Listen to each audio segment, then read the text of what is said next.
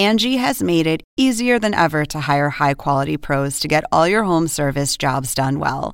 Just bring them your project online or with the Angie app, answer a few questions, and Angie will connect you with local pros who match your specific needs. Or book a service instantly at an upfront price. So join the millions of homeowners who use Angie to care for their homes and get your next home service job done well.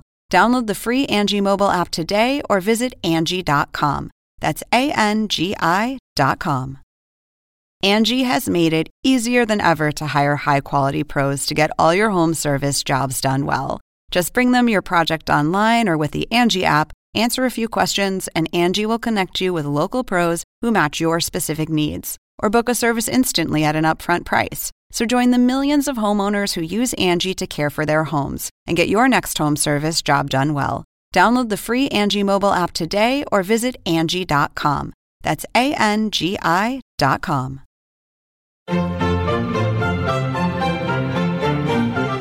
Según el diccionario de la Real Academia Española, La cultura pop se define como el conjunto de las manifestaciones en que se expresa la vida tradicional de un pueblo.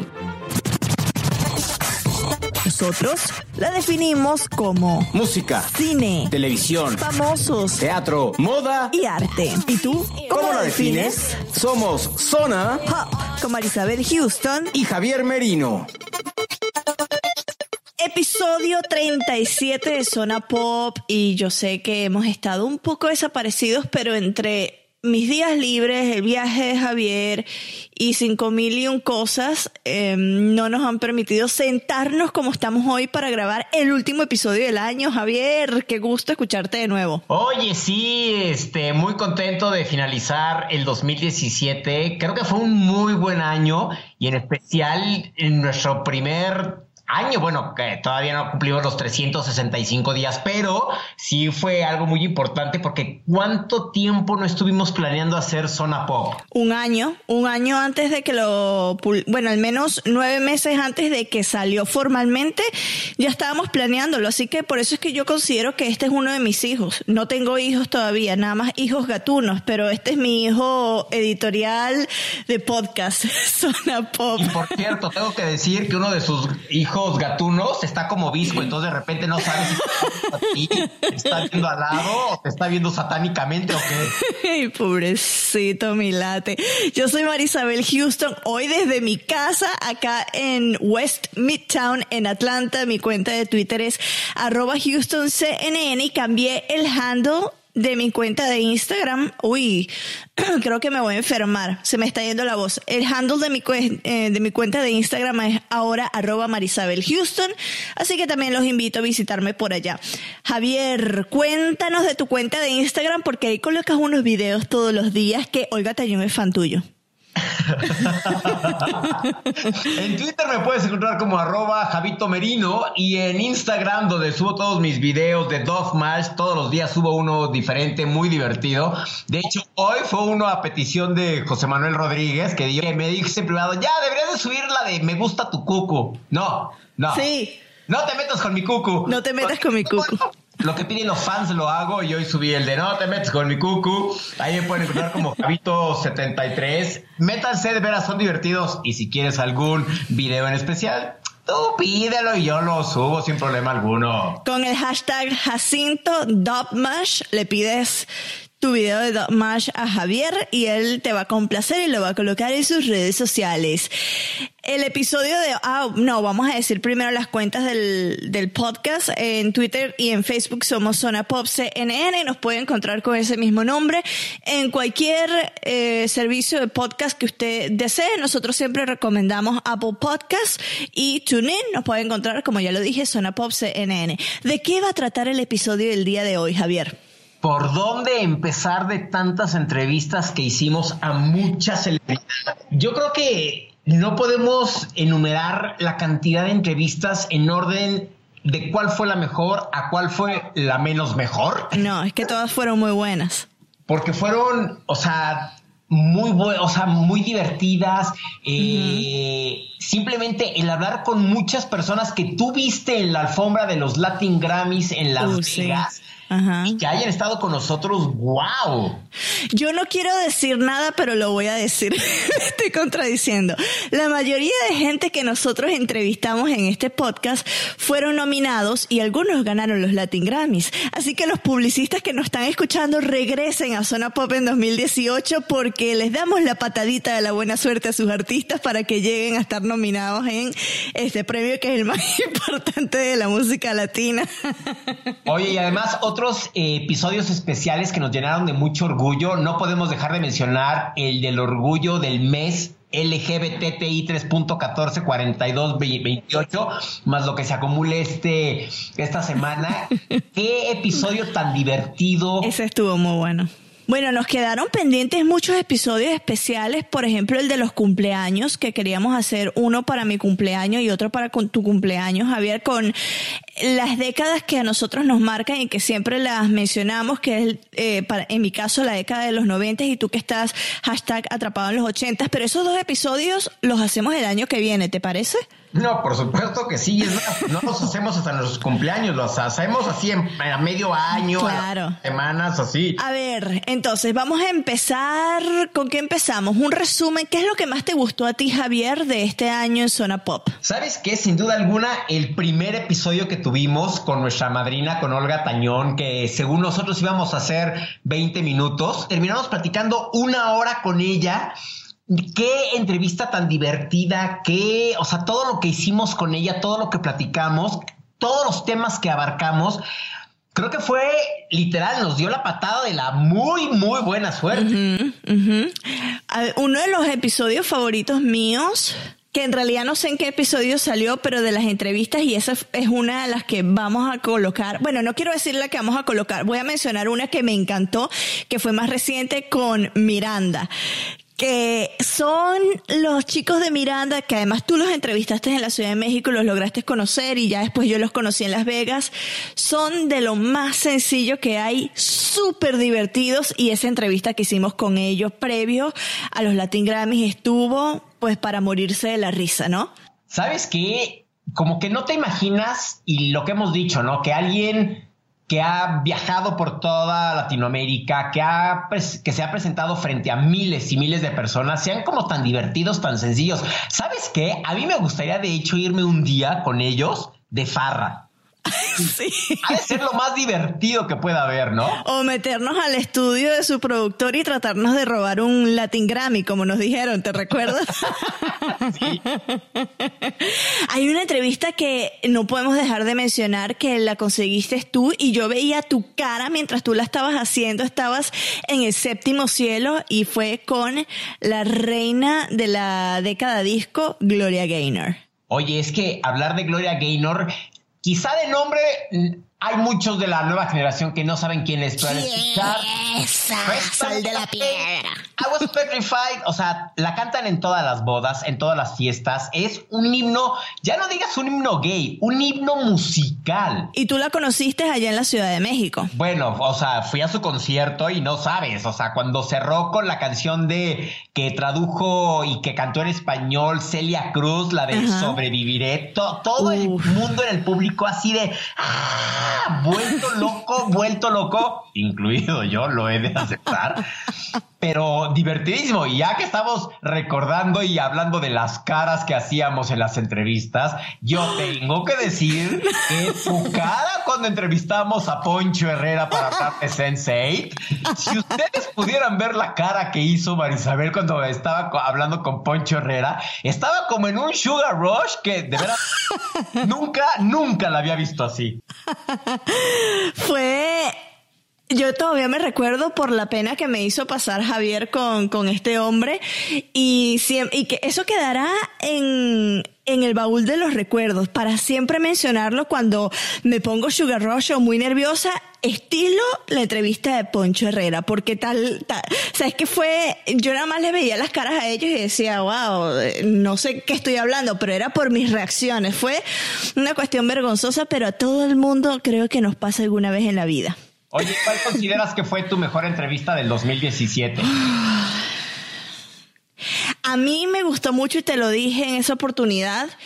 y yo lo sigo repitiendo por el cómo se abrió este personaje, por la manera en cómo, aunque me dijeron típico, tienes 10 minutos nada más, terminamos hablando casi 20 y por tan sencillo que es y tan cálida que me, que me hizo sentir en el lugar en donde lo entrevisté Pau Donés, el vocalista de Jarabe de Palo, que después me leí su libro eh, y él dice que cuando no le gusta una entrevista, él responde con monosílabos. Y en esta entrevista, que ustedes la escucharon al a inicios de, de, este podcast en abril, pues él hacía unas respuestas bastante elaboradas y fue muy conversado, entonces eso a mí me, me, hizo sentir muchísimo mejor porque dije, wow, sí le gustó la entrevista, que la conversación y vio que me preparé porque yo sabía que, eh, eh, todo eso es lo que, lo que dicen, ¿no? Que si no le gusta una entrevista no te responde de, te responde con los monosílabos. Esa fue una de las entrevistas que a mí más me gustó y de las que yo salí como que, oh my God, con frases ya para, para tuitear. Eh, y me llevé a una compañera, una amiga de trabajo, Paula Daza, y ella es mega, mega fan y estaba también enloquecida por lo sencillo que es. Lo seguimos repitiendo. La gente que, que tiene muchísimos años de carrera, que son reconocidos a nivel mundial, es la gente más sencilla y muchos artistas, muchas personas, artistas o no, deben aprender de esta gente que no se les suben los humos a la cabeza. ¿Te parece que escuchamos la entrevista para recordarla?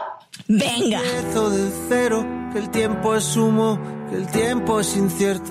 Ahora que ya no me creo que Bueno, Pau, bienvenido a Zona Pop y a CNN en español digital.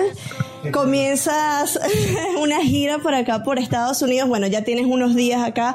Eh, antes de venirte acá fuiste a México y fue, significó tu regreso a los escenarios en dos años. ¿Cómo te recibió el Vive Latino? Sí, bueno, exacto. La idea era empezar la gira en Estados Unidos, que es donde la tuvimos que dejar por prescripción médica, digamos, ¿no? Eh, nos salió la oportunidad, y de hecho así organizamos todo para empezar aquí, concretamente en Phoenix. Eh, nos surgió la oportunidad de, hacer un Vive Latino y un Pal Norte, que son dos festivales que había en México justo antes de empezar aquí, y la aprovechamos porque, porque aunque decía la idea era empezar aquí con el show de los 50 palos, estamos de celebración, mis 50 años de los 20 jarabe, eh, y eso significa un, un, formato un poquito más, más acústico y tal. Nos gustó la idea de, de, empezar con dos conciertos muy fuertes y con mucha gente, ¿no? Pero la realidad del asunto es que la, eh, estamos empezando nuestro, nuestra gira aquí en Estados Unidos, ¿no? Llevamos ya creo que son nueve conciertos. Nos quedará ahora cuatro, cuatro más. Volveremos en junio otra vez para hacer la parte norte de la costa este y después ya en noviembre la, toda la West Coast. Eh, decías en, un en, o en tu blog, en la página, que los escenarios eh, a ti te da mucha ilusión y eh, te recarga mucho. ¿Qué, te, ¿Qué sientes tú al tocar, o sea, que tu pie pisa una tarima? Físicamente, ¿qué es lo que sientes? Es que es muy difícil de explicar eso. Eh, el escenario es algo que es muy es como al que se sube una montaña rusa no una de esas que las que hay en, en, el parque Disney o en, el parque Universal que uh, cuando te bajas y dices ¿qué, qué te ha pasado no lo sé pero me ha encantado no el escenario provoca una descarga de adrenalina una descarga de endorfinas eh, es un momento, estás dos horas gritando, porque cantar es, no es otra cosa que gritar, y gritar es como llorar o como reír, ¿no? Imagínate estuvieras dos horas riendo o dos horas llorando. Entonces la sensación es, a mí me cuesta mucho explicar, pero sí que es muy placer, provoca mucho placer. Placer a la gente que te escucha, pero placer al que está en el escenario, ¿no? Y, y, es un placer muy adictivo. Entonces yo pues estuve dos años, he estado dos años sin escenario, pues porque no me lo desaconsejaron, digamos, o mejor eh, haber parado. Pero Ahora que hemos vuelto a empezar y además venía justo de las operaciones y estaba un poquito más, más flojo, me di cuenta de que, de que es que esto es lo que necesitaba, ¿no? Si, si, si de algo dependía mi recuperación, aparte de otras cosas, ¿eh? de cuidarme un poquito más y tal, pero era, era de esto, de volver a subir a, a, un escenario y sentir toda esa descarga, decía, de adrenalina o de, o de endorfina que me hace sentir también, ¿no? vienes con la gira, bueno, ya lo explicabas de tu 50 aniversario y por eso, o tu 50 cumpleaños, por eso se llama 50 para los 20 aniversario de Jarabe de Palos. El disco se llama también 50 Palos y es un disco recopilatorio con temas que has versionado súper limpios, muy, ah, quizás muy acústico eh, de alguna manera y uno inédito. ¿Qué les, ¿Qué les llevó a grabar estas versiones tan limpias? Mira, 50 eh, Palos es un proyecto que se conforma de un disco, un libro y una gira. El libro, empezaré por más fácil, tiene que ver conmigo, con mis 50 años.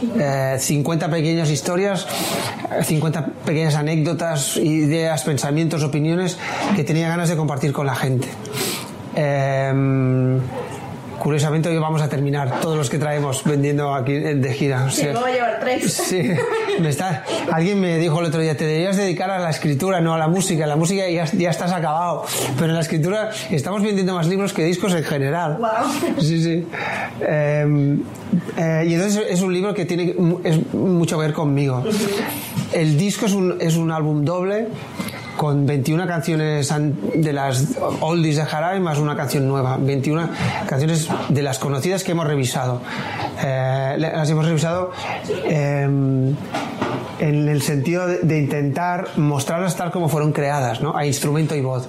Eh, están grabadas en un formato que es el que traemos en gira, muy, muy reducido, principalmente con un piano y después con arreglos de cuerda, con trabajo, con algunas cosas de percusión, pero muy, muy limpio, que teníamos ganas de, hacer algo, eh, eso, que mostrar las canciones en su, en su estado más puro, ¿no? Y eso trasladarlo al escenario. A la vuelta también pensamos, queremos estar cerca de la gente.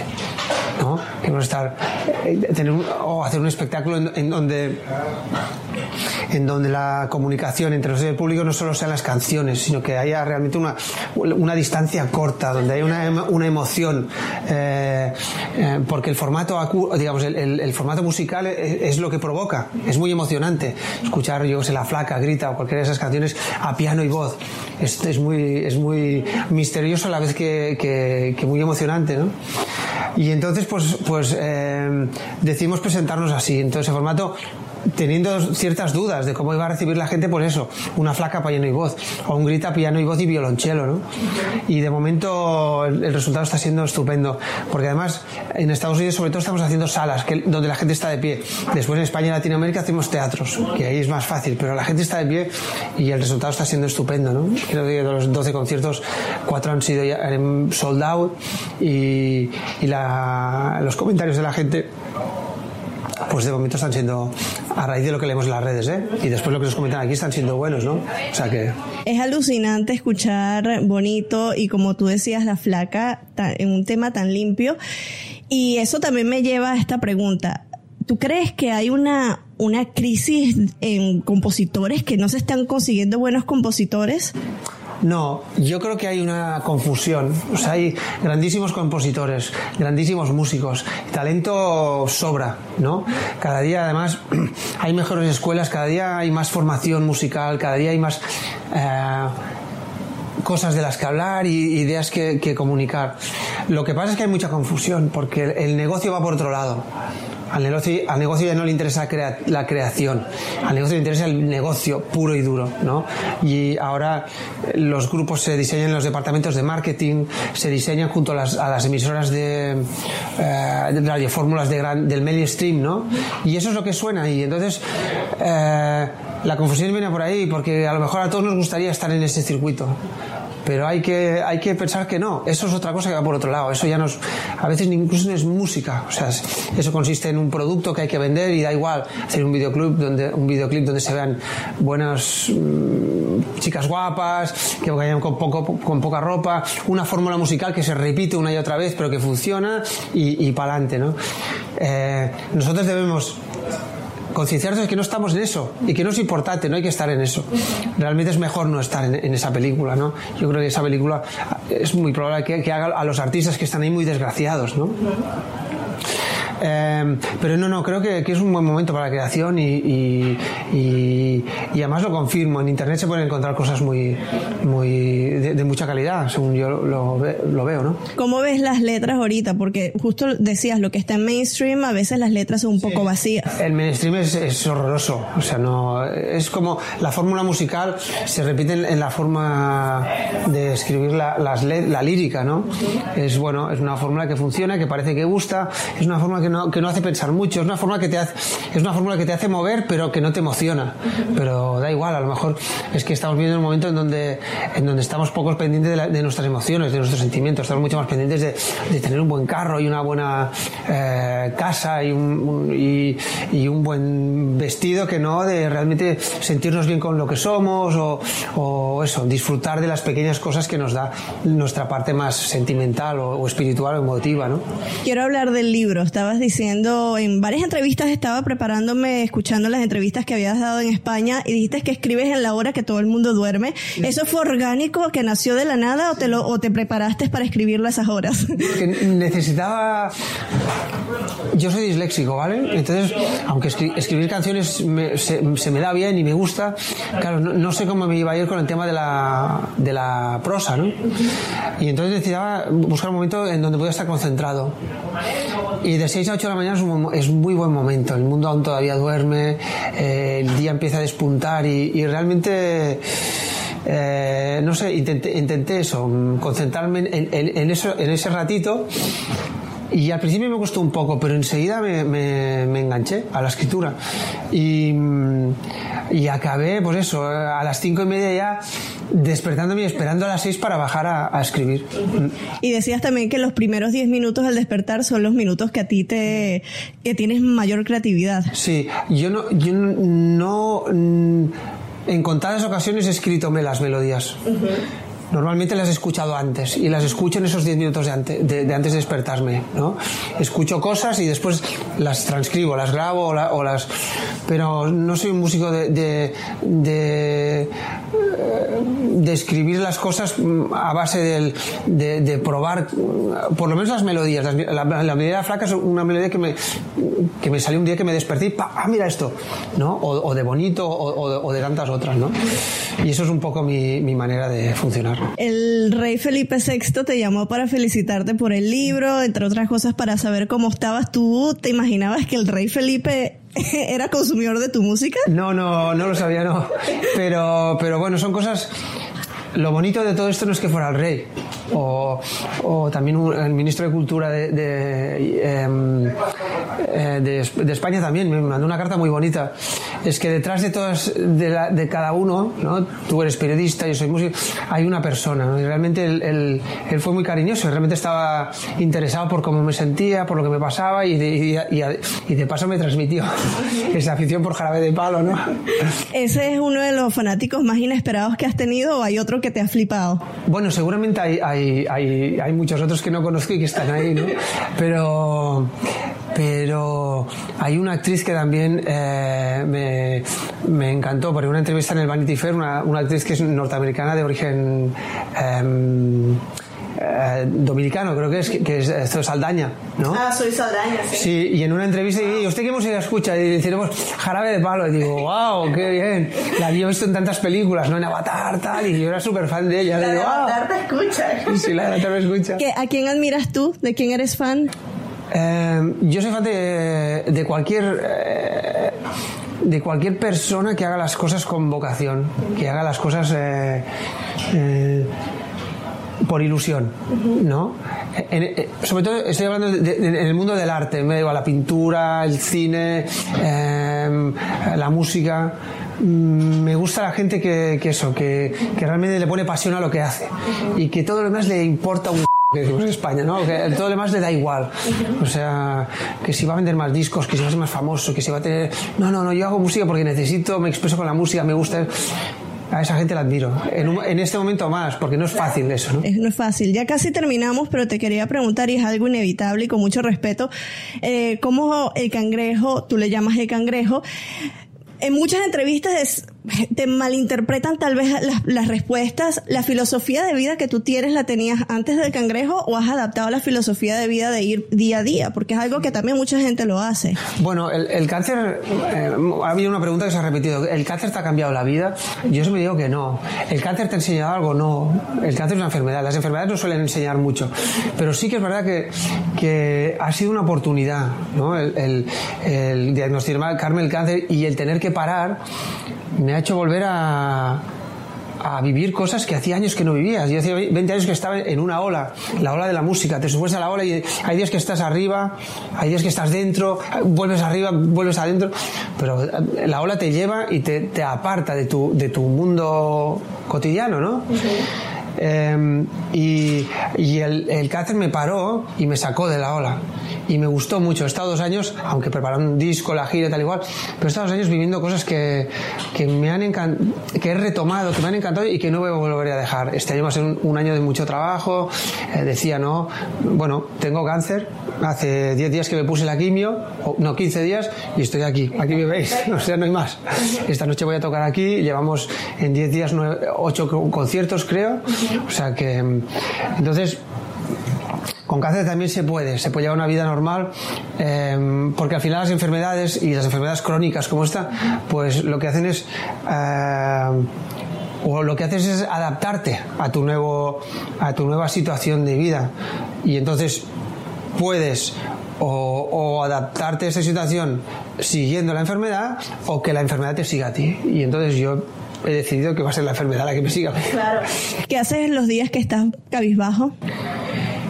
Eh, no tengo muchos días de, si te refieres a si eso, la enfermedad me influye en ese, en ese aspecto. No, los días que estés más triste, ¿qué es lo que haces? Por ejemplo, yo estoy triste, yo escucho música y eso es lo que a mí me llena. Yo no tengo mucho tiempo para estar triste ahora porque, porque la vida, vivir para mí es urgente.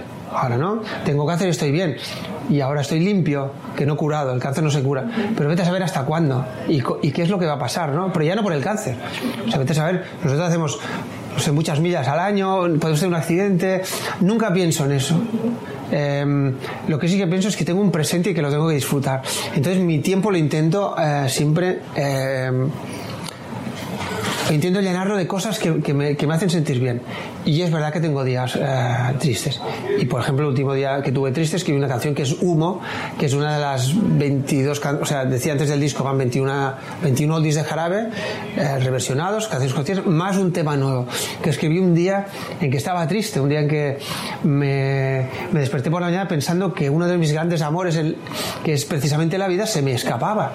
Y digo, no puede ser. Entonces escribí una canción. Y como más triste esté, mejor, porque entonces la canción más éxito tiene. Irónicamente. vendemos más discos, podemos ir de gira a más sitios, o sea que... La canción es hermosa, eh, significa mucho para muchas personas, tengas cáncer o no, eh, mucha gente la escucha y le da un significado totalmente distinto a lo que otra persona le puede dar. Para finalizar, 20 años en esta travesía musical, ¿qué es lo más raro que te ha pasado en estos 20 años? Raro puede ser divertido también. ¿Qué nos ha pasado así raro alguna vez? Que tú recuerdes. En donde sea. Algo que se haya pasado. El revolque. Ah, hostia, esta es buena. hay, una anécdota divertida aquí en Estados Unidos y es.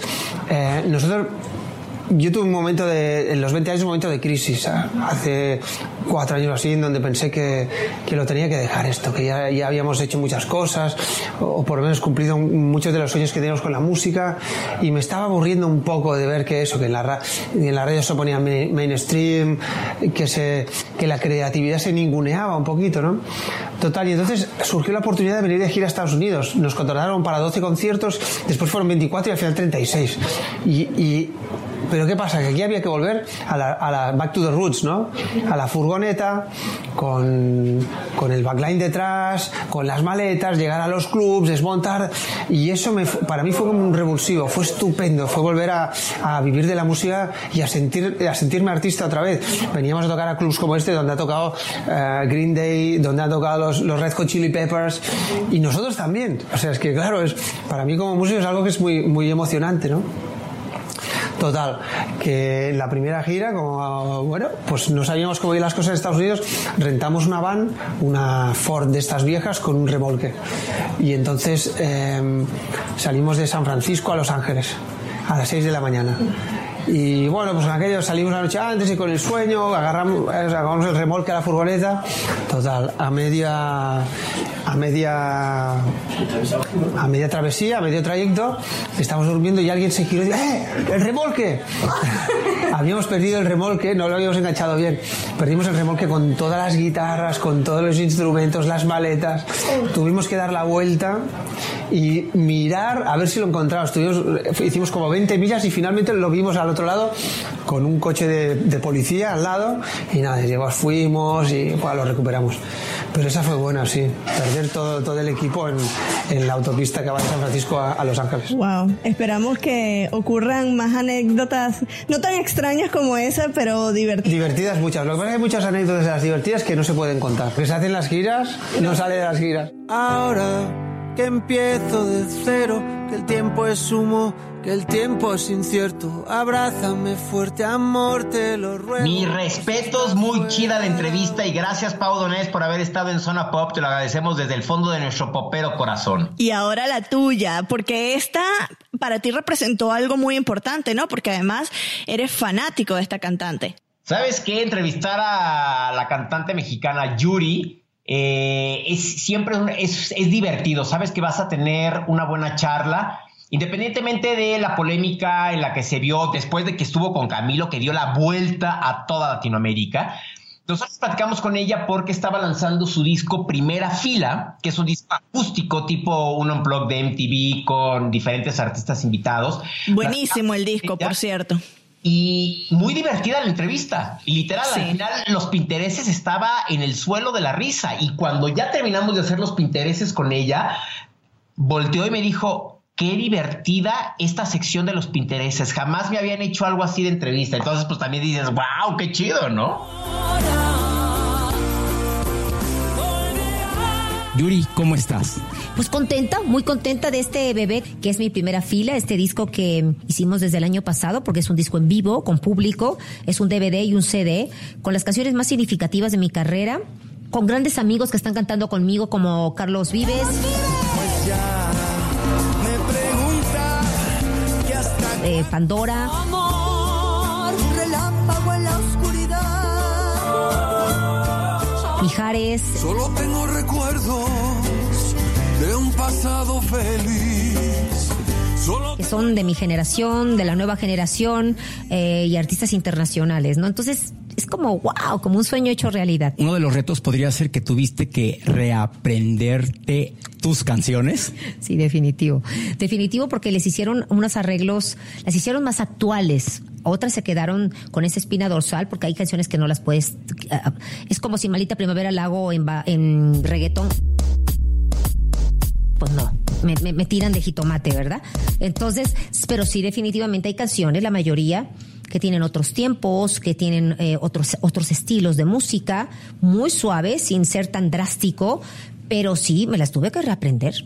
Me las tuve que volver a aprender y me costó mucho trabajo, quiero que sepa, porque eso, imagínate, son casi 37 años, 38 años casi, de tenerlas ahí cantadas en el disco duro y que pues bórralo porque hay que meter uno nuevo. No, pues sí me costó. Yo al principio lloraba y no, y no, y no, no me entraban. Te lo digo de corazón que cuando ensayé una semana antes de grabar el DVD, no, o sea, me decían, ya te las aprendiste. No, no me entran porque vuelvo a la versión de antes. Y entonces ya me las aprendí como al cuarto show después de mi primera gira. Uy, la primer, el primer día de show fue para mí muy, muy tensionante porque aparte de los cambios de vestuario y todo lo que conlleva una, empezar una gira, pues gracias al chicharo que tengo ahí en mi oído, mi marido me las dictaba y me decía, aquí entras, aquí sales. Yo a veces había unas que él me miraba y me decía, ¿sabes cuál es? Y yo, yo le hacía con la cabeza, mm este es maldita Ah, ok, ok. Este es cuando baja la marea. Este es yo te pido amor. Este es, o sea, no sabía, porque las canciones están tan renovadas y soy tan padres, la verdad, que no sabía cuál era, cuál es cuál. Pero ya, bueno, ahora ya, ya sé cuál. Voy a regresar un poco en el tiempo. ¿Qué pasaba por la cabeza de Yuri cuando era parte de la manzana eléctrica?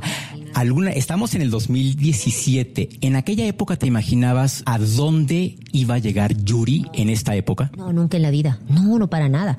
Eh, eh, en aquella época era yo la cantante local. ¿No? Y yo quería ser la cantante local y yo quería estar ahí. La que tenía todos esos sueños increíbles, que vio ese potencial, fue mi mamá. Mi mamá dijo, no, qué cantante local ni qué cantante local, tú te tienes que ir a México, nos tenemos que ir a México porque yo sé que vas a ser una gran estrella. Y recuerdo que cuando veníamos en una combi que se nos quemó el motor porque no teníamos dinero, en la entrada de México, que es como una, un cerrito, ahí se, se descuachalingó la camioneta, se quemó el motor, tuvimos que esperar toda la madrugada porque viniera un carro a buscarnos. Ahí nos quedamos mi mamá y yo sentadas. Yo dije, mami, México es muy grande, ma. Esto es una enormidad. Yo aquí, ¿cómo? No, mami, regresémonos a Veracruz. Yo quería rendirme. Y recuerdo que ella me dijo, no, mijita, no, mijita. El que se rinde es de cobardes. Y yo no te hice cobarde. Tú eres valiente como yo. Pero mamá, va a ser muy difícil.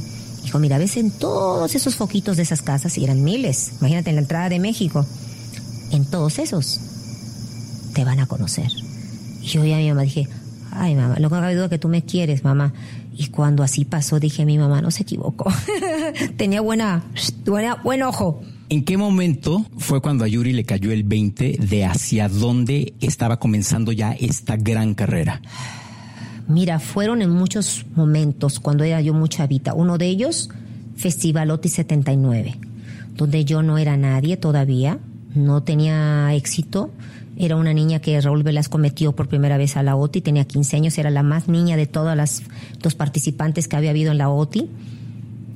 Y cuando yo me paro en ese escenario de mm, el Teatro de la Ciudad, muy significativo para todos los artistas, con una de las mejores orquestas de México, con uno de los mejores cantantes, intérpretes de ese momento, José María Napoleón, Emanuel, Estela Núñez o Alberto Castro, todos los de esa época. Y yo, que era hermana de Nadia Comaneci, nadie me conoce. yo decía, pero ¿cómo yo voy a cantar aquí si yo soy una niña? Yo tendría que estar jugando muñecas en Veracruz o estando con mis amigas. Y ahí es cuando mi mamá me dijo, mi hijita, usted póngase ahí, y hágalo bien. Pero mamá, tengo mucho nervio. Tranquila, si usted está aquí, usted lo va a lograr. Y así fue cuando Raúl Velasco me apoyó. Y recuerdo que gané por unanimidad la revelación. Imagínate al lado de dos grandotas. Ariana y María del Sol. Imagínate nada más al lado de estas dos amigas, que ahora son mis grandes amigas, y que cantan espectacular. O sea, hello. O sea, para mí fue así como, como, ahí cuando me empezó a caer el primer 20 más adelante fue cuando gané, fui la primera mexicana que le dieron disco de oro en España. Imagínate, la primera mexicana. Yo decía, no, no, no, ha de haber habido alguno, alguien, alguien más. No, no, no, tú eres la primera mexicana de tu época, de los ochentas, que se le daba un disco de oro en España. Y de ahí otro fue Viña del Mar, la primera mexicana que se le da antorcha y gaviota. Imagínate nada más. Y yo, ahí es cuando me empezaron a caer muchos veintes, es decir, no, pues sí, mi mamá tenía razón. Qué bueno que no me rajé. Hablas mucho de alguien que es muy cercano a ti, a quien quieres y a quien le agradeces todo, que es Papá Dios. Si lo tuvieras hoy en día frente a mí, ¿de qué platicarías con él? Ay, es que ya platico con él.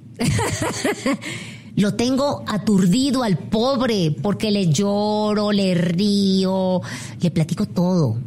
Tengo una intimidad en el buen sentido de la palabra muy hermoso con él. Le platico, le pido perdón porque me equivoco en muchas cosas, porque hago cosas que a lo mejor le ofenden, porque hago cosas que a veces digo, no tenía que haber dicho esto, no tenía que haber actuado de esta manera. No somos perfectos nadie, ¿verdad? Pero siempre quiero ser mejor, porque sé que a él le agrada cuando uno crece y cuando uno es mejor, y porque te va mejor. Entonces, em, yo sé que no lo veo físicamente, pero lo siento, porque tengo una intimidad con él. Em, las mañanas es mi tiempo. Me levanto a veces a las seis de la mañana y tengo mi tiempo con él. Me encierro en mi cuarto de guerra, se llama cuarto de guerra porque ahí es donde guerreo mis, mis, este, mis anhelos, guerreo mis, mis sueños y guerreo para mi familia y guerreo para mí, para mis hijos, para mi, mi hija. Y ahí es cuando yo hablo con él. Lloro, le pido, le alabo, le doy gracias. Es lo primero que hago es darle gracias. Y ya al final le pido. Y ya le digo, y ahora, antes le decía, y quiero ganarme esto, y quiero decir, y ahora le digo, no, dame lo que tú quieras. Lo único que te pido es, dame salud. Salud a mi hija, salud a mi esposo, salud a mí. Lo demás, dame lo que tú quieras. Yo me conformo, ¿no? Hashtag atrapado en los 80. Y sin duda, uno, yo soy hashtag atrapado en los 80 porque crecí con el Oti, crecí con Estrellas de los 80 con Siempre en Domingo. Y dos discos que a mí en lo personal son mis favoritos tuyos son los de Loti, primera y segunda parte. Hay muchos temas que se quedaron afuera del primera fila. ¿Habrá un segunda fila? Yo quisiera, quisiera, ojalá y este disco tenga tanto éxito. No sé si se puede hacer una segunda fila, no, no sé si en ese concepto se puede hacer un disco dos pero sí, definitivamente se quedaron muchas canciones fuera, por supuesto. Y yo sé que algunos fans les ven cantar, eh, yo sé que algunos van a quedar así como de pi, pi, pi, como el chavo del ocho, ¿no? Pero bueno, eh, ahora la tecnología no se puede grabar tantos, tantas canciones en un DVD y sobre todo porque son videos y todo eso cuesta mucho dinero. Eh, y la industria también no está como antes, ha cambiado mucho la industria del disco.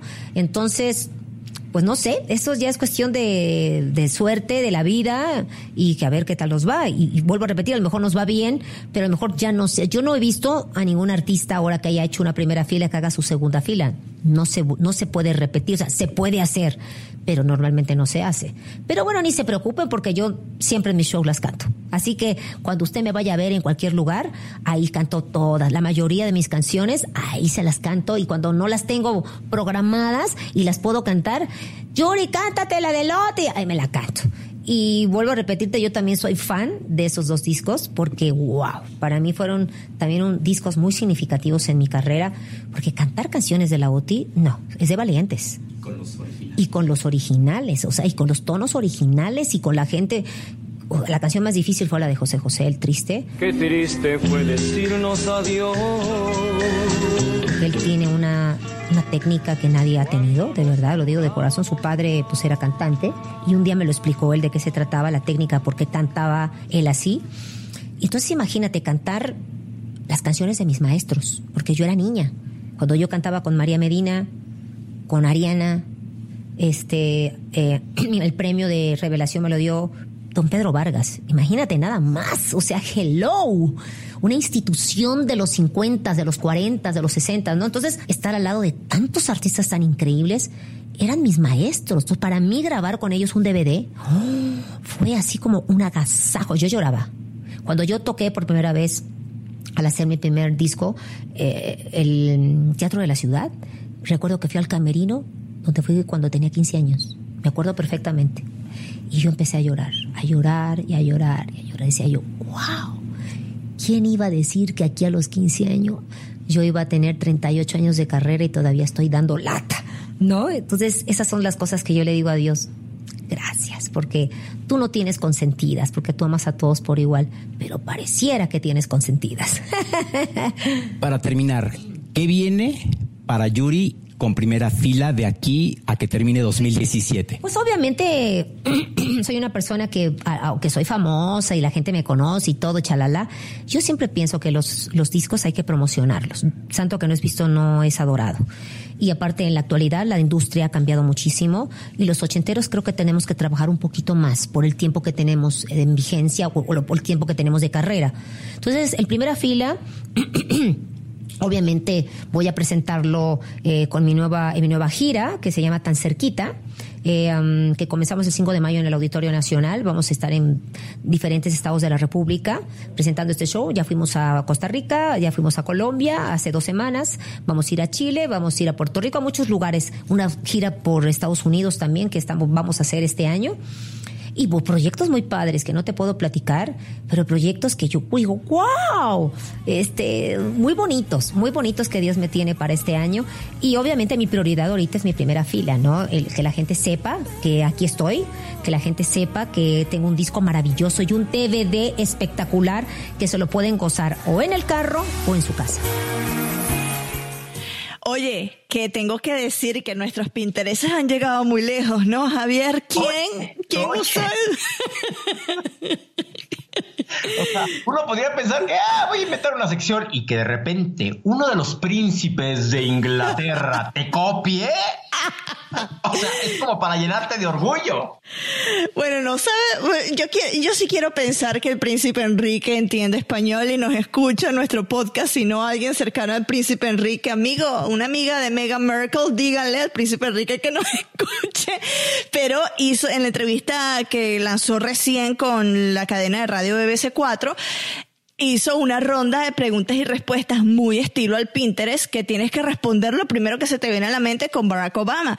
Y cuando yo lo vi, se lo mandé a Javier y dije, mira, nos copió los Pinterestes.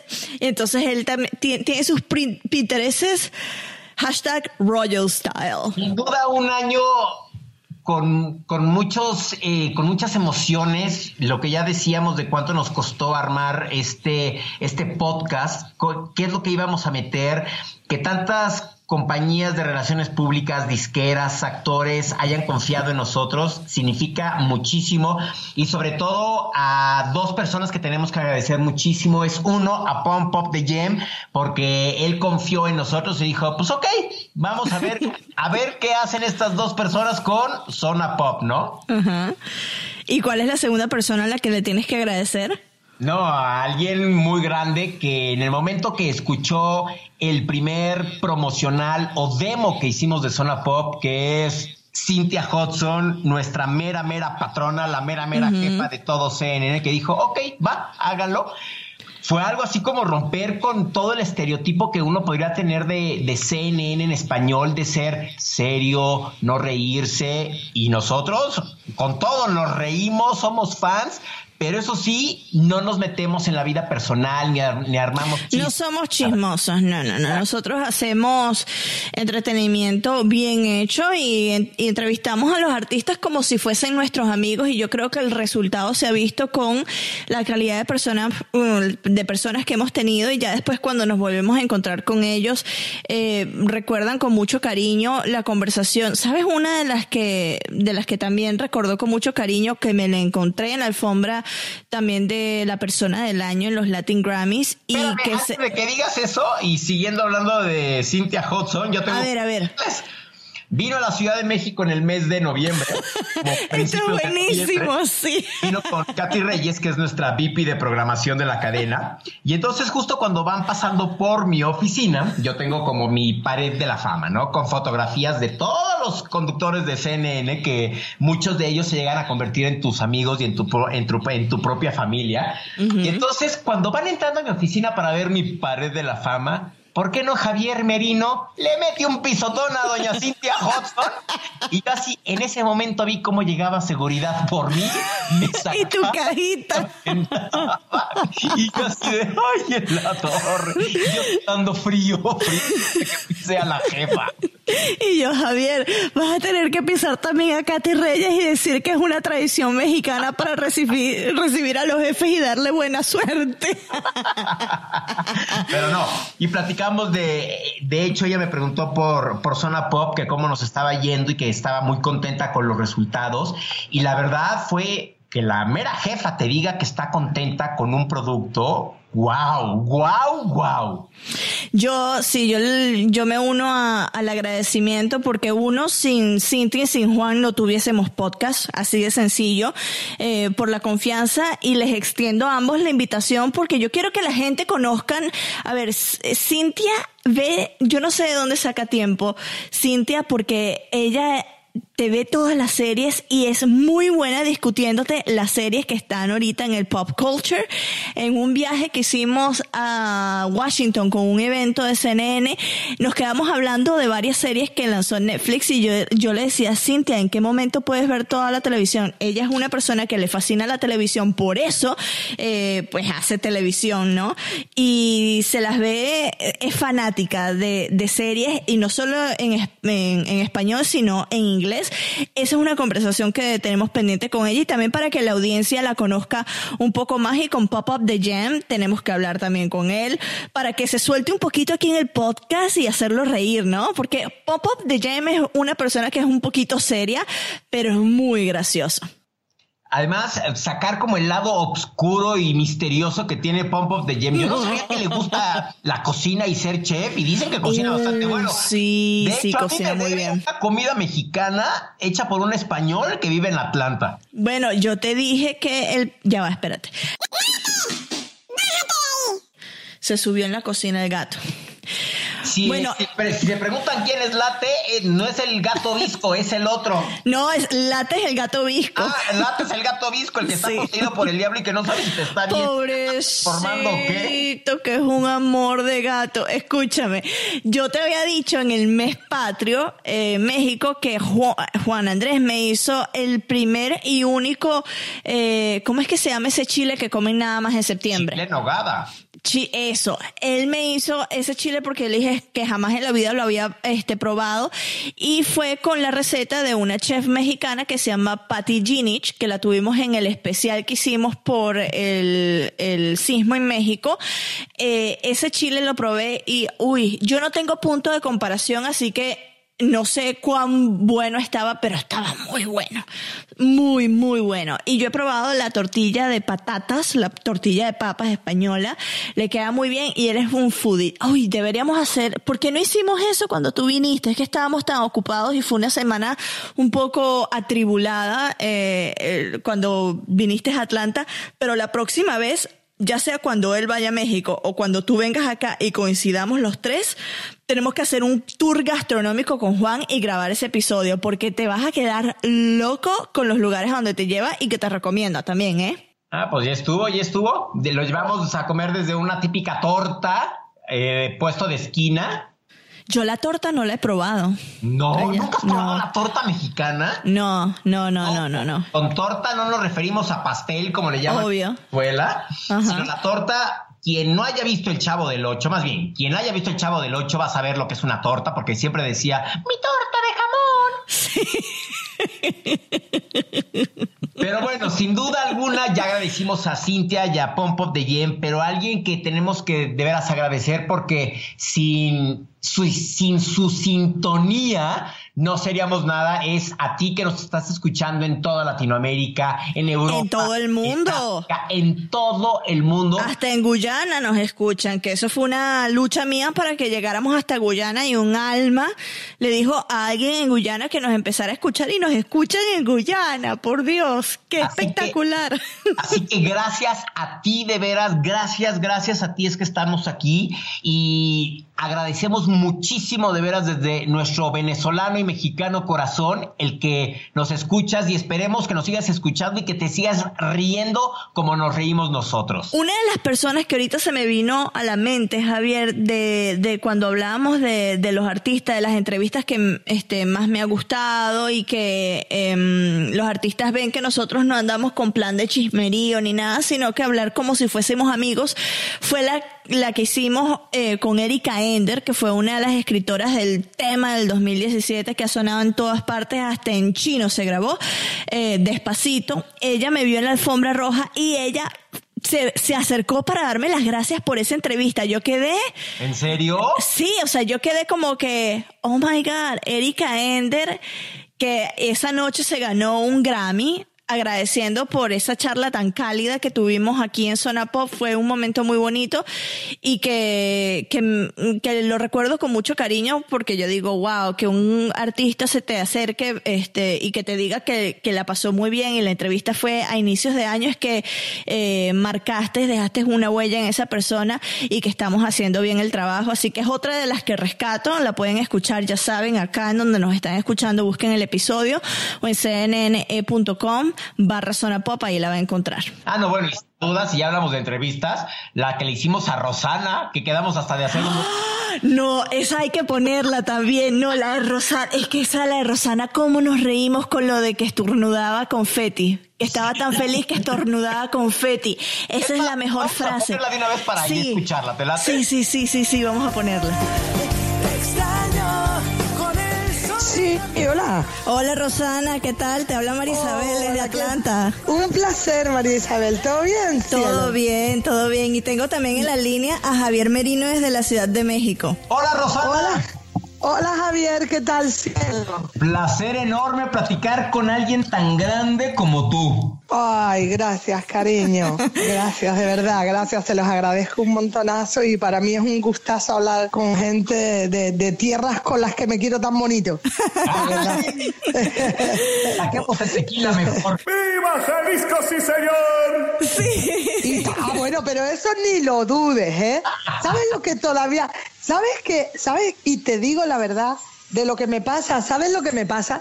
Sabes que yo directamente no soy bebedora o sea, no soy bebedora, digo, no tomo vino, no tomo cerveza, no tomo nada.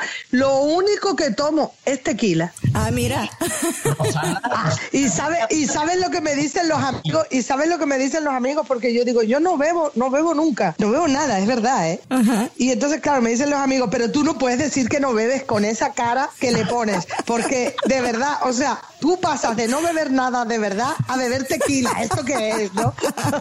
Tienes una garganta impresionante para aguantar el tequila, ¿no? Y ya se nota con, la manera en cómo cantas. Rosana. Pero claro, yo, le, eh, yo le doy de beber tequila y la mantengo un ratito firme. Rosana, para mí es un, un honor tenerte y me hizo mucha ilusión una vez que nos dijeron que te íbamos a tener acá en cnnespañol.com, porque esta entrevista para mí es casi que un sueño hecho realidad. Gracias, cariño, de verdad, en serio, gracias, un millón de gracias por, por, por, por todas las palabras bonitas que me están diciendo y, por el cariño que se que llega hasta aquí y espero que nos veamos prontito y nos demos un abrazo muy muy grande. Ay, sí, imagínate, mira, ya se me puso la piel de gallina. Yo te quería preguntar, acabas de terminar la gira en Estados Unidos y en Latinoamérica, ¿cómo te fue en esta parte del tour? Bueno, no no nos podemos quejar, o sea, fue una locura hermosa, brillante, luminosa, mágica, especial, diferente. O sea, fue una locura tan bonita que vamos a repetir. O sea, no se terminó, lo que hicimos fue una primera caricia.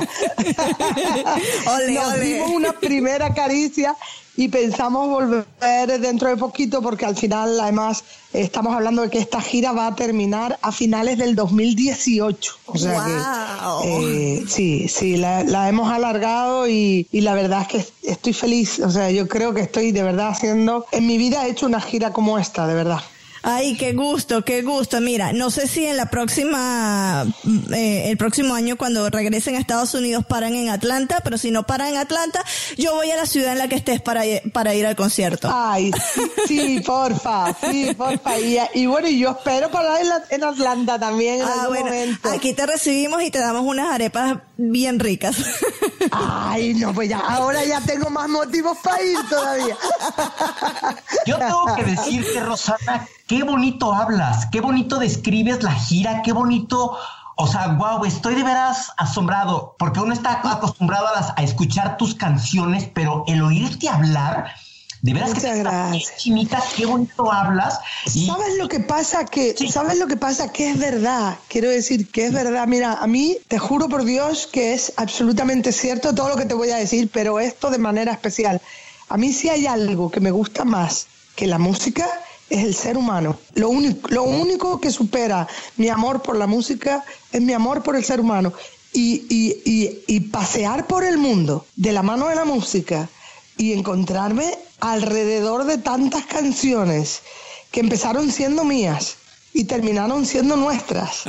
La verdad, la verdad es que a uno solamente le vienen emociones bonitas y por lo tanto eso solamente uno lo, puede describir con bonitas palabras, ¿no? Al final, entonces, es la gente una vez más y la música una vez más la que me lo pone fácil porque es, es, tan bonito que realmente hay, hay de hecho un montón de momentos que estamos viviendo en, en gira, que estamos viviendo en el encuentro con, con la gente, cuando compartimos ahí en un concierto. Hay momentos que son indescriptibles. Hay momentos que, que, que bueno, que una vez más la piel nos demuestra que es la memoria más bonita que tenemos y como decías tú antes, se nos pone la piel de gallina, ¿no? y, y, nos, y nos avisa que algo nos está, que nos está calando bien, bien hondo, ¿no? Y siempre suele, suele, mi visión siempre suele ser el ser humano, la sonrisa de la gente. Entonces, todo eso es, es fácil de describirlo eh, y, y, siempre son palabras bonitas por eso, porque, porque lo que me regala la gente es muy bonito, la verdad. Ahorita que mencionabas la palabra piel y que todos tenemos la piel chinita y que, como dicen los, los norteamericanos, que se, te pone la piel de gallina, tu disco en la memoria de la piel fue nombrado uno de los 10 mejores en español por la revista Billboard en el 2016. ¿Qué presión tiene esto para tu próxima producción? Yo creo que, mm, el, que, el, que, que, más que presión, lo que tiene es una gran responsabilidad, ¿no? Me parece que es la, la responsabilidad de volver a, a, a, regalar absolutamente todo lo que siento y todo lo que pienso en forma de canción. Para mí es la responsabilidad de que el que me conoce me encuentre en mis canciones y el que no me conoce me conozca a través de mis canciones. ¿no? A mí me parece que, que, que es el, el, cantar lo que uno compone es esa responsabilidad añadida y esa es la responsabilidad de la que siempre quiero estar de la mano, de la que siempre quiero estar cerca, de darle a la gente la verdad la verdad de lo que siento. Supongo que eso a veces se pasará por momentos más brillantes y por momentos menos brillantes, pero bueno, así como la vida y así como los días de uno, ¿no? eh, Rosana, ¿cuál es tu lugar predilecto para escribir y componer una canción? Dime que es ahí en Islas Canarias. donde esté, donde esté, donde esté mi gente, donde estén los amigos y donde esté la familia. A veces ellos quieren ir a un sitio, ay, vamos a la nieve a dar, pues allí donde esté el abrazo de mi familia y de mis amigos. Ese es mi, lugar predilecto. ¿Y, cuál ha sido el lugar que tú te recuerdas y dices, no puedo creer que en este lugar escribí una canción? Yo creo, ¿sabes lo que pasa? Que, que yo he escrito canciones, mira, menos canciones en una servilleta, que eso todavía no lo escribí. eso todavía no lo escribí. He escrito canciones en todos lados. Yo creo que he escrito canciones delante del mar, he escrito canciones encima de una alfombra, he escrito canciones en, sentar en una silla y he escrito, he escrito canciones en muchos sitios distintos, ¿no? Y porque me parece que definitivamente el, uno, el único paisaje que uno tiene que tener bien bonito cuando escribe es el de dentro. Ay, qué hermoso. si uno tiene que mirarse para adentro y estar bien, estar a gusto para poder compartir lo mejor de uno con el resto, ¿no? Me parece que ese es el lugar más bonito. Todo lo demás, evidentemente, eh, mm, te recrea la vista y todo lo que te recrea la vista es bueno, pero, pero me parece que la, la, la, la canción es algo que debe nacer de dentro hacia afuera, ¿no?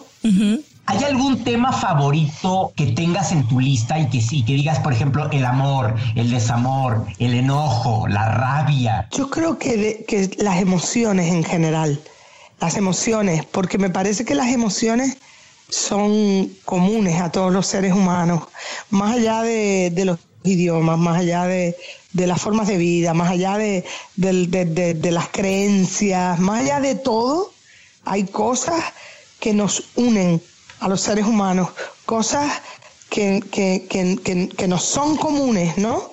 Y, yo, de verdad, en un momento en el que pareciera que una, una gran mayoría de la gente está todo el tiempo recordándonos qué nos separa, qué nos hace distintos, qué, por qué, no sé qué, y, y, y, y que todo está tan fragmentado y que, y que hay gente empeñada en poner muros y en poner fronteras a las fronteras y, y todo eso.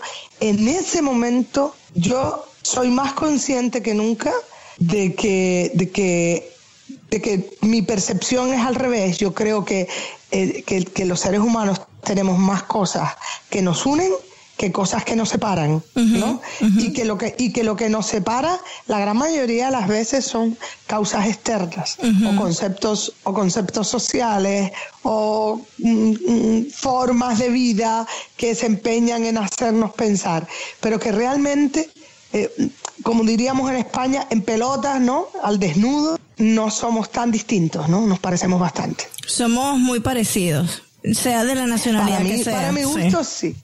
Yo para mi gusto sí. Yo creo que a todo el mundo que le pellizque salta. Sí, sí.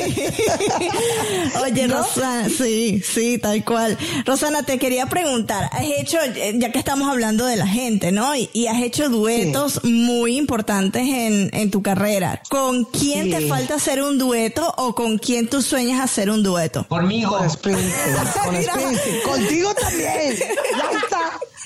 Está. pero contigo también, pero contigo ya está arreglado. Ahora hay que buscar a Springsteen. Venga, venga, venga, venga, venga, me gusta eso. hay que buscar a Bruce Springsteen. Imagínate a Rosana con Bruce Springsteen. Eso sería espectacular. No, para mí, para mí sería, para mí sería un sueño, porque de verdad que es algo, algo que tengo desde, desde muy chiquitita. Es algo que tengo conmigo desde muy chiquitita.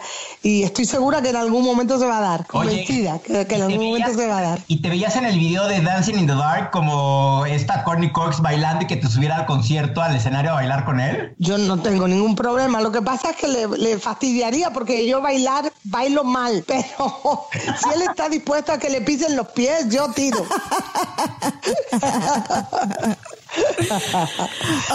Oye, Rosana, decías que desde pequeña tienes ese sueño de, de, estar o de hacer un dueto con Bruce Springsteen. ¿Recuerdas la primera vez que lo escuchaste a él? Bueno, desde que era muy chiquitita. Es que lleva, lleva, lleva rato ya en esto, ¿no? Y desde que era muy chiquitita me encanta. O sea, me encanta. Me parece que tiene una forma de contar y que es un tío tan, tan real y tan mágico por otro lado, ¿no? No sé, y luego, y luego hay muchas cosas cuando, cuando empiezas a escuchar y cuando ves eh, su concepto sobre la música y cuando lees cosas sobre él, hay, hay cosas que, que, que no son muy comunes. De hecho, evidentemente, él no, él no se pudo copiar porque seguro que él no sabe ni de mí, pero en, en, en su momento, eh, nosotros, por ejemplo, nosotros sacamos un disco que se llamaba Magia y ocho meses más tarde él sacó Magic. Oh, entonces tienen muchas cosas en común también. yo creo que son muchas cosas en común, y entonces como que se van dando y tú dices, ay, ya estoy más cerquita, ¿ves? Bueno, ahí le vamos a inundar el Twitter a Bruce Springsteen o, si no tiene Twitter, la, cuenta que tenga, tienes que hacer un dueto con Rosana y lo vamos a volver loco para que haga el dueto contigo. Por favor, por favor, por lo menos para que sea de mí, ¿sí? Para que, para que sepa de mí y ya ahí él decida, ¿no? Rosana, ¿cómo cierras el 2017 en el ámbito personal y profesional? Bueno, pues feliz, feliz, de verdad. Yo últimamente lo digo mucho de broma, digo, no puedo, si, si estoy más feliz estornudo y me sale confeti, digo yo siempre. estoy feliz. estoy feliz, estoy feliz porque, porque un poco por lo que os, decía antes, ¿no? Me parece como que pasan cosas súper bonitas y, y cuando, cuando a, a, mí en concreto lo que más me gusta es el ser humano y la música. Y me, y me, y, y, me puedo dedicar cada día de mi vida a compartir música con el ser humano, pues ¿qué, qué, más puede, qué más puede soñar uno, ¿no? ¿Qué más puede querer uno que ese, ese punto, ¿no? Y cuando te encuentras con la gente en lugares del mundo eh, y, y, y, ves cómo la gente sonríe y se va sonriendo y se, van, y se va sintiendo que de verdad el mundo puede ser otro, que el mundo no solamente debe serlo, sino que puede serlo, que podemos hacerlo, que podemos hacer un mundo distinto, que sea mejor para todos, eh, y que eso ocurre a través de la música, y en concreto en mis conciertos pues, pues caramba, ¿no? Y cuando de repente, pues eso, estás por primera vez en una ciudad como Washington y llega, y llega un grupo de gente, eh, entre toda la gente que estaba en el concierto, llega un grupo de gente que, que, que me pregunta si se habla de inglés y le digo que no lo suficiente. Y, y, y, entonces me enseñan su, su, celular, me enseñan su móvil y traían un mensaje escrito en español que decía, no pasa nada, solo queríamos que supiera que no sabemos lo que dices, pero nos emociona escucharte, ¿no? Ay, qué y cuando pasan esas cosas, claro, cuando pasan esas cosas, dime tú cómo puedo expresar yo lo que uno puede sentir, ¿no? Claro, es una hermosura, es una hermosura. Y por eso una de mis cosas favoritas en este mundo es ir a conciertos, porque es un amor que te que conecta con gente que la acabas de conocer apenas te sentaste en esa silla y ya al finalizar el concierto eres mejor amiga de la persona, tu vecino de, concierto, ¿no? Claro, claro que sí, es que sabes además lo que pasa, que el concierto es el lugar donde yo me encuentro con la gente que me lleva a su vida. Cuidado, ¿eh? O sea que evidentemente todos tienen eh, una, una eh, o sea, todos me llevan ventaja. Quiero decir, evidentemente eh, los que van al concierto me conocen a través de mi música. No, yo, yo, yo es la primera vez que me encuentro con ellos. Por lo tanto, ellos tienen muchas ventajas sobre mí. Pero yo, pero yo esa noche, en cada concierto, le pongo cara a un montón de gente que me hace parte de su vida en forma de canción. Y para, y para mí es de verdad es como si cada noche fuera una noche de reyes. Yo no sé si ahí se llevan los reyes magos o no, ¿no? En mi casa sí lo hacían porque somos de familia española, entonces llegaban los reyes también. Bueno, pues para mí cada concierto es como una noche de reyes magos, te lo puedo prometer. O sea, esa es la sensación con la que yo llego y la sensación con la que me voy cuando veo cómo sonríe la gente al final del concierto y cómo, o sea, no sé. No Oye, sé pero como no sonreír si tú tienes un arte y una vibra tan hermosa.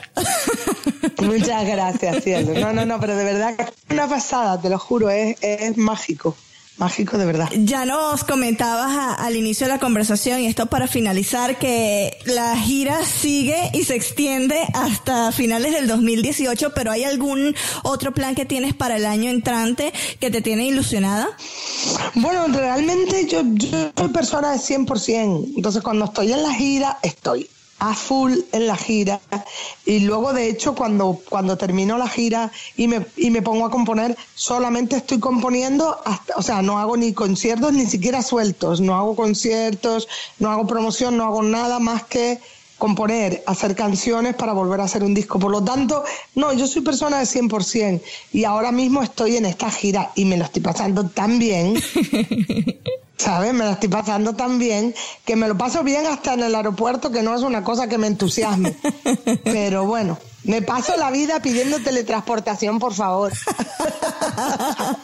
Rosana, te queremos agradecer desde el fondo de nuestro venezolano y mexicano corazón que hayas platicado con oh. nosotros. No sabes o sea, ¿con qué nos quedamos de ti? Gracias de veras, muchísimas gracias por haber estado con nosotros en cnenespañol.com. Marisabel, tú has de estar, pero o sea, feliz. Mira, yo estoy de vacaciones, yo estoy de vacaciones y dije, yo agarro la entrevista porque aunque esté de vacaciones tengo que hablar con Rosana. Oh, cómo mola, mil gracias. No, pues ya no queda más que que nos encontremos ahí, ¿eh? Ole, ole, sí. Hay que organizarse para encontrarnos porque esto, esto merece un abrazo bien, bien, bien grande. Y un tequila. Y, ah, pero por supuesto, por supuesto, ni lo dudes, ni lo dudes. Y un tequila, y un, y un, tequila y una arepa. Y una arepa, eso, eso pues. Mira, la garganta para el dueto que nos vamos a echar, Rosana. dalo por hecho, dalo por hecho. Gracias, Rosana. Te mandamos un abrazo inmenso y ahí quedamos entonces buscando el reencuentro aquí en Atlanta y en Ciudad de México. Por favor, un abrazo como el mundo de verdad y mil gracias a vosotros. gracias a ti. Un besito grande. Igualmente. Eso.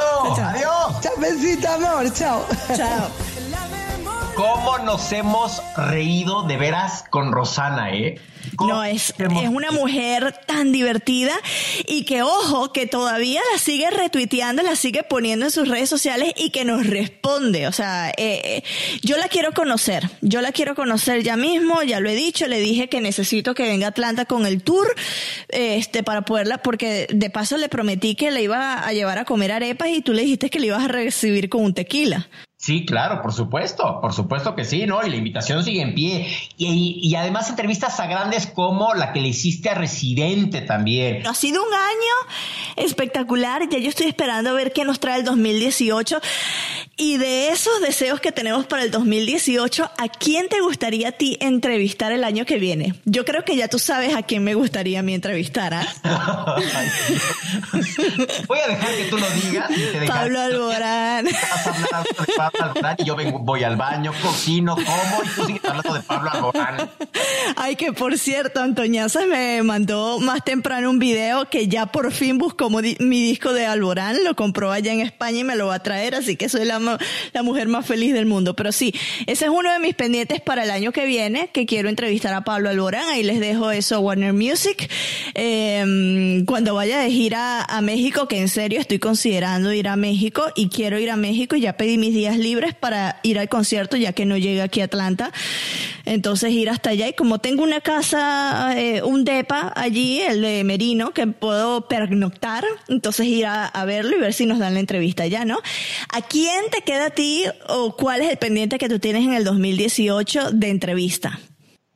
¿Sabes qué? Más que una, o sea, entrevista a alguien en particular, que nos vayamos a cubrir una alfombra roja.